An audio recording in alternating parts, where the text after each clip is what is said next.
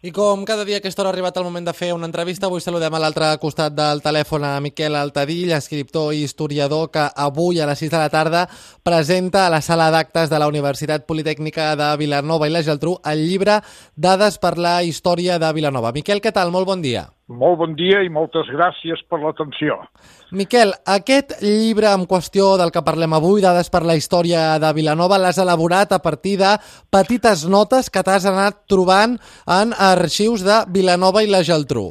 Sí, Explica'ns una mica més. Sí, sí, molt bé, gràcies. Lògicament, eh, aquestes dades eh, les tinc agafades en, en 25 anys, perquè, clar, vull dir, vas, vas omplint, no saps si faràs un llibre, si en faràs dos, si en faràs tres, però, bueno, darrerament, entre, cosa, entre molts apunts que he trobat, m'han regalat mm, originals del 1730-1740, clar, he anat uh, omplint tant que ara ja puc afirmar que aquest primer llibre, que començo des de que no existia Vilanova, quan va començar la primera pedra eh, al castell de la Geltrú i la Geltrú, eh, al cap de, de do, 200 anys es va independitzar el primer geltronenc i va anar a poblar a l'altra part del carrer Unió, que és el torrent de la Pastera, va anar a poblar un lloc que pertanyia a Cubelles.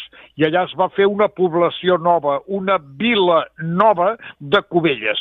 O sigui que jo començo explicant des dels començaments d'aquesta vila nova de Cubelles i acabo el primer llibre, aquest que presento d'aquí una estona, eh, acabo el 1700 de fet, Miquel, aquest llibre del Dades per la història de Vilanova es dividirà en tres parts i avui sí, publiques exacte. aquesta primera part, no? La primera part, sí. Eh, la, la segona, que d'aquí uns mesos, serà del 1701, no tinc encara decidit perquè encara he de fer l'afegit d'anar posant fotografies, serà fins per allà el 1815 aproximadament.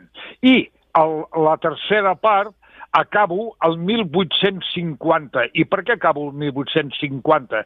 Senzillament perquè el dia 1 d'agost de 1850 va sortir el diari de Vilanova, i a partir d'aleshores ja tenim la informació amb el diari Vilanova, a més a més que ja s'ha fet algun llibre parlant de, de diversos temes extractes a partir de 1850.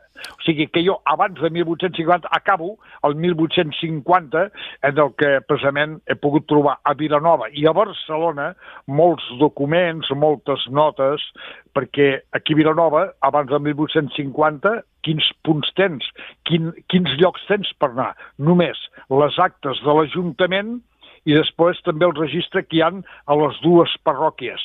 Estem parlant del, del 41è llibre que has fet relacionat amb Vilanova, n'has fet sí, 40, el sí. que presentaràs avui és el 41è. Perfecte, Miquel, de sí, totes senyor. aquestes notes eh, que has anat trobant en arxius per elaborar el llibre que presentes avui, sí. quina és la nota que t'ha cridat més l'atenció o el descobriment que has fet que, que, que, que t'ha sigut més rellevant? Bueno, n'he vingut vàries, però diríem que el, el més recent, aprofitant que em van regalar-me eh, un document del senyor governador i capità general d'aquí, estic parlant del 1740, en el que eh, fa una ordre de recordar-se als ajuntaments i eh, d'amenaça a la població de que les seves cases han d'estar sempre obertes per allotjar amb els soldats de l'exèrcit espanyol. Miquel Altadill, escriptor i historiador, moltes gràcies per atendre la nostra trucada i que vagi molt bé la presentació oh, d'aquest llibre Dades per la història de Vilanova avui a la tarda a partir de les 6.